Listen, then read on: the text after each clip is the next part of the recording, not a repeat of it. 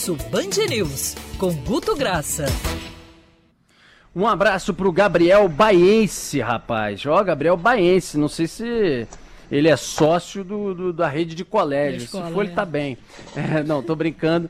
Um abraço para ele, tá ouvindo a Band News FM agora. Querido Guto Graça, você tem do futebol ao dia de hoje com Pazuello prestando depoimento e o ministro do Meio Ambiente, Ricardo Salles, sendo alvo de busca e apreensão numa operação contra ilegalidades na área do meio ambiente, afastando a cúpula inteira do Ibama. O bicho está pegando hoje. Vamos começar por esse segundo, então? Vamos embora, Rodolfo. Começando pelo, pelo ministro, acho que tem, tem muito claro é que ontem à noite, fazendo um preâmbulo, a gente foi dormir quando às 22 horas o assunto Pazuello, que seria o depo, depoente de hoje na, na CPI, superava o depoente do dia anterior, do dia que era o ministro Ernesto Araújo. Então você, ex-ministro Ernesto Araújo, você para e pensa, amanhã as redes já abrem do início ao fim do dia com um Pazuello. Mas como em um segundo, só que como em um segundo tudo pode mudar, Rodolfo, é. né? Você já teve uma mudança drástica que foi das 6 às 9 horas da manhã de varredura de redes. Isso não é na bolha A, na bolha B. O assunto Salles já estava com 70% em relação ao assunto Pazuello.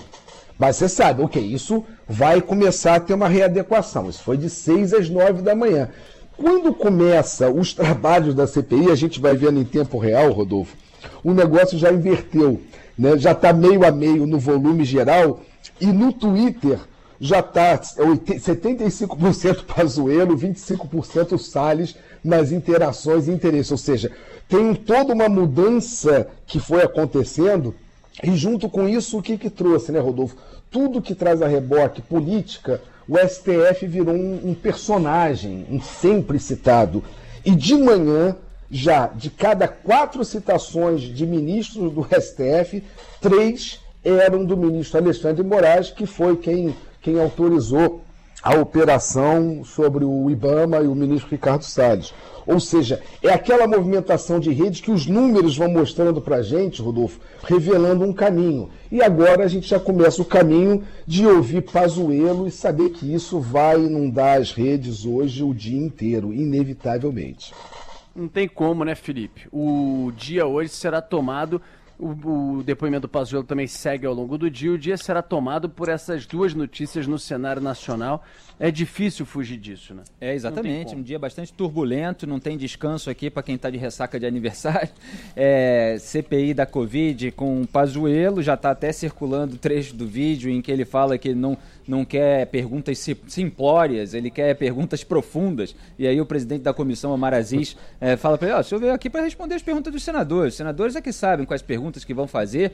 Quer dizer, ele manteve ali inicialmente a sua empáfia, a sua arrogância e vai ser provavelmente alvo ainda é, de mais críticas por parte daqueles senadores que não compõem a base governista. Em relação ao Ricardo Salles, há muitas nuances aí a serem exploradas ao longo do dia, porque saiu informação agora há pouco de que o PGR, Augusto Ares, que foi indicado pelo Jair Bolsonaro, não foi consultado sobre a ação é, da Polícia Federal, é, com receio né, por parte do núcleo da PF de que ele vazasse informações para o Palácio do Planalto. Caraca. Veja a que ponto chegamos. Temos é, um núcleo da PF agindo de uma maneira independente, com receio de que o Procurador-Geral da República sirva ali é, de ponte com o governo do Jair Bolsonaro e acabe atrapalhando de alguma forma a apuração dos fatos, porque a gente está é, lidando com busca e apreensão. Uma vez que a pessoa é informada, ela pode é, esconder documentos que eventualmente é, sejam apreendidos. Então, isso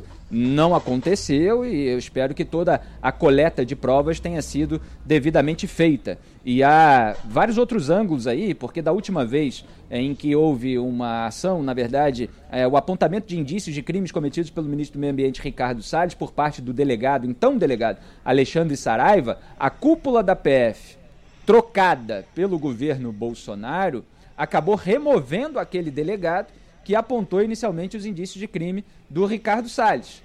E agora uhum. o núcleo da PF foi para cima do Ricardo Salles, mesmo sem o delegado Alexandre Saraiva. Então já fica a questão: esse pessoal vai ser removido também? Vai ser uma ação ainda mais ostensiva do que foi da última vez. E o Alexandre Saraiva está nas redes sociais, no Twitter, sambando em cima dessa operação. Porque ele apontou tudo desde o começo e ele está mostrando que a sujeira existia e que a investigação foi à frente mesmo sem ele. Então há muitos pontos de análise aí para fazer ao longo do dia, dia turbulento sem dúvida.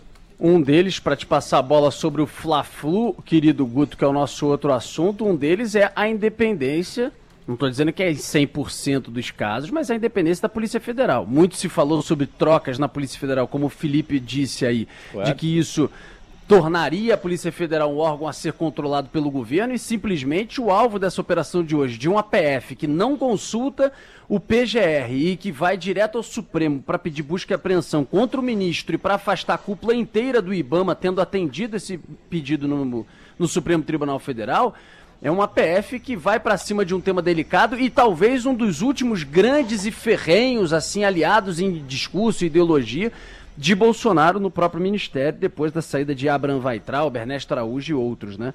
Guto, querido, você também levantou dados sobre Fla-Flu, o jogo do final de semana e o, o, jogo também do próximo fim de semana, né? Exato, né, Rodolfo? Primeiro é falar um pouco, não é de passado, porque é de domingo, mas é para contextualizar e falar de futuro. Será o assunto, aliás, vamos começar a falar de, de futuro, será o assunto futebolístico, esportivo e comportamental. Por quê? Vamos explicar um pouco. Primeiro, Prévia foi um jogo quente domingo, com bate-boca, bate-boca do grande ídolo do Fluminense, com o dirigente do Flamengo, já esquentou.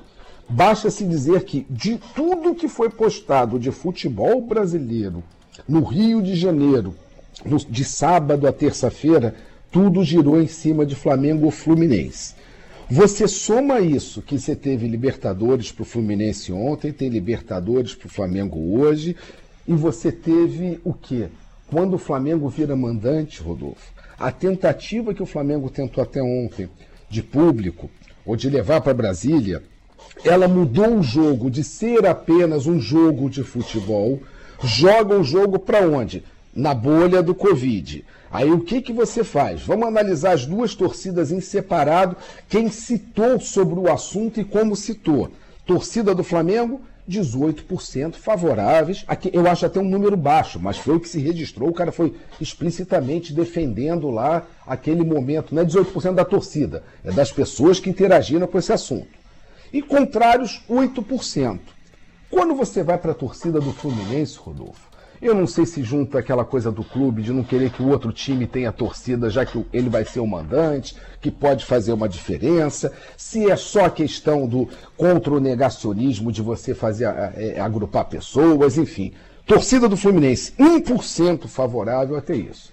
Só que 65%, ou seja, a torcida do Fluminense que tem interagido com esse assunto que ainda bem, de opinião pessoal, não tenha passado a gente provocar algum tipo de aglomeração, 65% estaria é, tratando como contrário à realização de um jogo com público. Ou seja, você quase que joga uma torcida de um lado da bolha e outra torcida do outro lado da bolha, infelizmente, nesse sentido, nessa movimentação que a gente vê movimentação de instituições, né, Rodolfo? Não é falar de A, de B, é entender que isso é uma movimentação que a torcida teve até uma baixa, um baixo desejo da torcida, Rodolfo, quando só 18% estavam sendo favoráveis explicitamente a isso na torcida do Flamengo.